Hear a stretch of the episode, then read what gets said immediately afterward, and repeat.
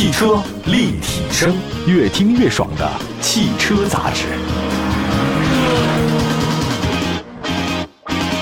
各位大家好，欢迎大家关注本期的汽车立体声啊。我们的节目呢，很多地方能听到，线上线下都希望各位随时关注。大家都知道，汽车呢，在传统咱们的定义当中呢，它是耐用消费品，它不是快消品啊。快消品是什么？就日常生活的那些东西啊，牙膏、牙刷、肥皂啊，这个都是快消品，你经常换的。快消品还有什么呢？像手机啊，手机以前呢也叫耐用消费品，后来改了叫快消品了，因为它推陈出新的太快啊，每年都好几个新款。来看一下这个汽车，开个三五年的很常见啊，七八年也不少，十几年的话呢也是有的。比如像我的车开了十 几年了。汽车啊，我们认为是耐用消费品，但现在改了。人说汽车现在跟手机也差不多了，它也是一个快消品了。也就是说，耐用的东西跟快速消费的东西之间的这个界限越来越模糊了。推出新款汽车开一两年的换车人也不少了。大家也都明白，汽车跟手机之间现在有很多借鉴的地方了。比如说啊，原来在手机上才会出现什么。Pro 版就 P R O 版本呢是专业的意思，所以它这个手机后面加一个 Pro 呢，就表明我这是专业版本。S 呢加什么呢？什么 SS 啊？这个其实就 Plus 的意思。它这个 Plus 的英文就是高于、优势的意思啊。你要说再翻译过来的话呢，你加 S 的话，Plus 版本就是比你的标准版更增强一个版本。所以呢，咱同理可证啊，从手机到汽车啊，越来越像了嘛，换的很勤嘛。车名之后加上 Plus，表明了突出产品的升级换代。啊，这是部分车型啊，在这新车命名上常用的一个命名方法。还有呢，就是加这 Pro 版本，很多车加 Pro，那就证明我是更专业的版本，比如专业智能、专业的越野啊，这个加一个。近期啊，咱们市场里面有两款 Plus 版的新的 SUV，关注度特别的高。介绍一下，一个呢是全新一代的长安 CS55 Plus，还有一个是奇瑞瑞虎7 Plus。这长安的和奇瑞大家都知道是自主阵营的一线车企，之前的那个 CS55 和瑞虎7啊，人气它的不低。两款新车的一亮相，很多消费者特别关注。那今天这期节目呢，就聊聊这两款新车。首先来说说长安的这个 CS55 Plus 吧。这个销量来看呢，CS55 系列呢是长安在 SUV 市场的主销车呀。它的今年一到八月份的总交强险数量呢是七万四千两百四十三辆，在它所有的细分市场的位居前列。还有呢，今年九月六号上市的全新 CS5 Plus 呢，被官方称为第二代车型啊，共有三款车型可以选，官方售价呢是十万六千九到十二万一千九。根据目前掌握的情况来看呢，老款的 CS5 Plus 呢不会立刻退市啊，这个是一个销量的考虑，都得卖啊，因为它卖的也不错啊。CS5 的 Plus 全新这车的价格的话呢，达到了十万六千九啊，相比过去老款车型的九万两千九呢，它确实贵了一点点，贵了一万多块钱啊。对于自主品牌的 SUV 来讲，就是大家选择你的话呢，肯定是因为你性价比高，比老款的话贵了一万四，这个消费者买不买账，这个不好说，我们也看一下吧，它未来的这个业绩影响是怎样。就有时候吧。越便宜的车啊，大家对这个价格越敏感。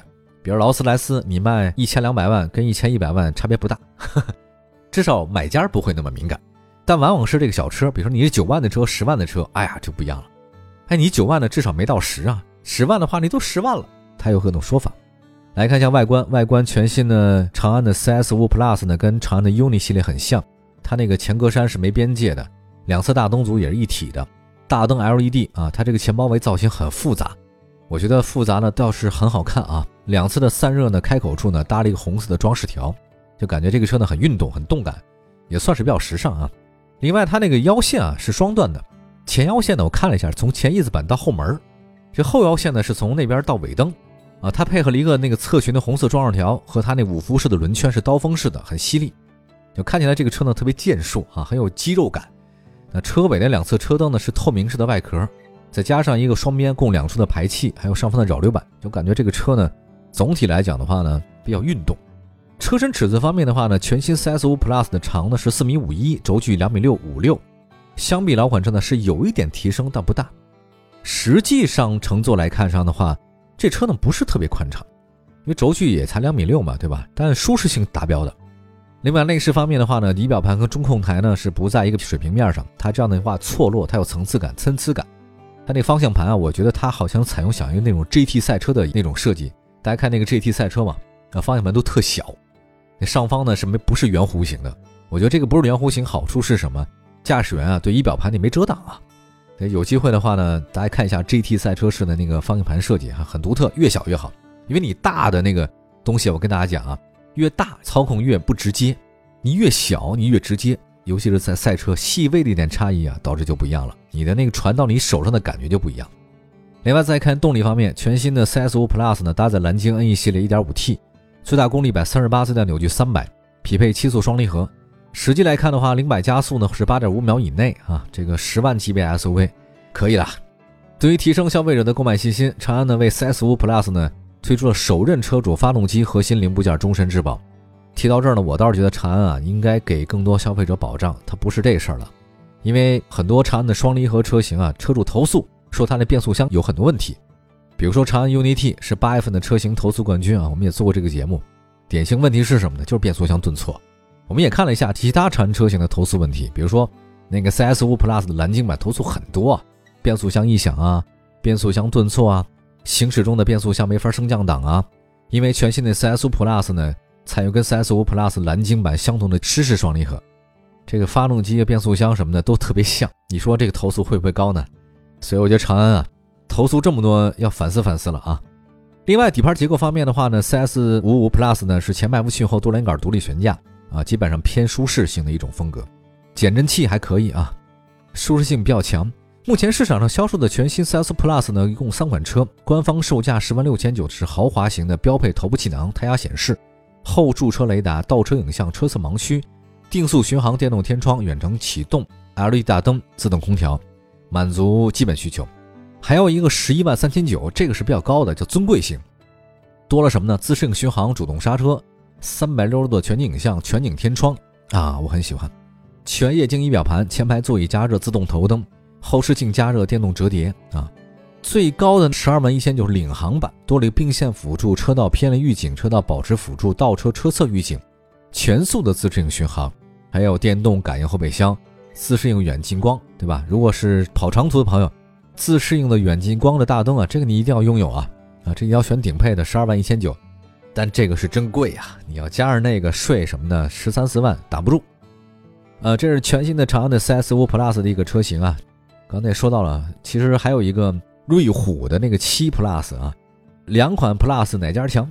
我们休息一下，到时候说说瑞虎那事儿，马上回来。汽车立体声，继续回到节目当中。今天呢，跟大家说两款 Plus 的车型啊，简单说完了长安的 CS5 Plus，来看瑞虎七。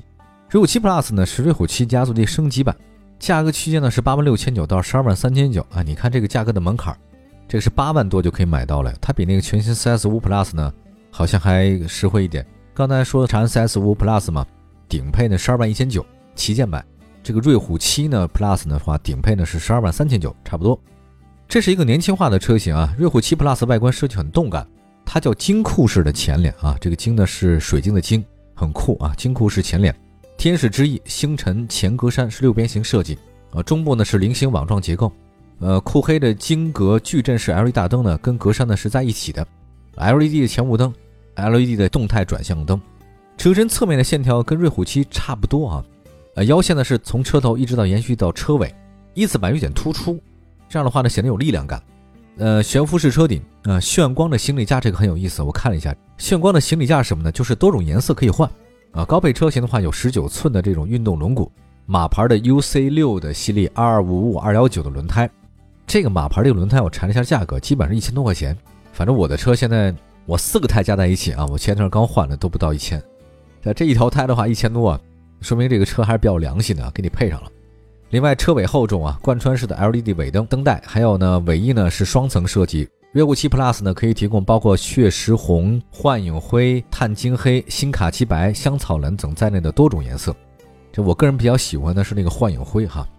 另外再看一下车身尺寸方面，这个瑞虎七 Plus 呢，长是四米五，轴距两米六七，是紧凑 SUV 的平均水平。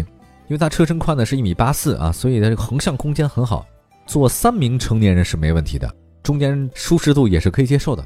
因为尺寸不小，后排的腿部跟头部空间达标啊，很多人都有余量，所以这个车空间还可以哈。瑞虎7 Plus 的内饰呢是对称式的设计，二十四点六寸的超大智慧双联屏加八寸的空调触控屏，中控台双屏支持呢多点触控，中控屏呢可以与仪表盘、空调、座椅的液晶触控信息联动，搭载的是瑞萨 R C 二的系列的 M 三高性能六核处理器，音响系统呢我看了一下是索尼的定制豪华音响，呃大家可能。觉得好像如果不是什么 B N O 啊，柏林之声啊，要不就是丹拿呀。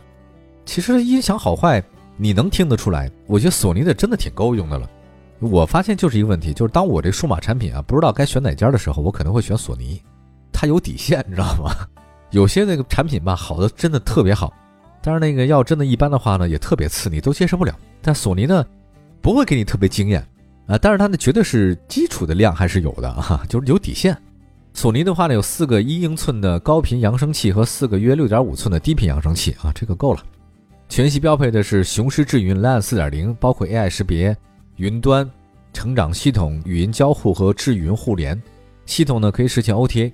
那智能安全方面的话呢，全速 ACC 自适应巡航，LKA 的车道保持，SLA 的限速标志监测和提醒，APA 呢是全自动的全景泊车，三百六度的鸟瞰式的全景超清的倒车，还有 LCA 的车辆变道辅助，IHC 的智能远近光，DOW 的开门盲区碰撞预警，BSD 全天候的高精盲点监测，RCW 呢是后方碰撞预警。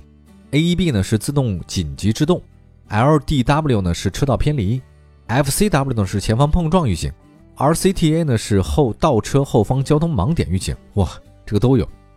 哎呀，这个智能安全配置，我个人觉得达到满配了。这些呢确实提升了车辆的安全性，嗯，长途也没有问题了。哎呀，想想我的车上这些基本都没有，我怎么开的？我是。另外呢，动力系统方面的话呢，瑞虎7 Plus 1.5T、1.6T 两种动力组合。1.5T 呢，这匹配六速手动和可模拟九速的 CVT，最大功率一百一十五，最大扭矩两百三。1.6T 那个匹配是七速湿式双离合，最大功率一百四十五，最大扭矩两百九。那大家如果愿意的话，我建议买 1.6T 的啊。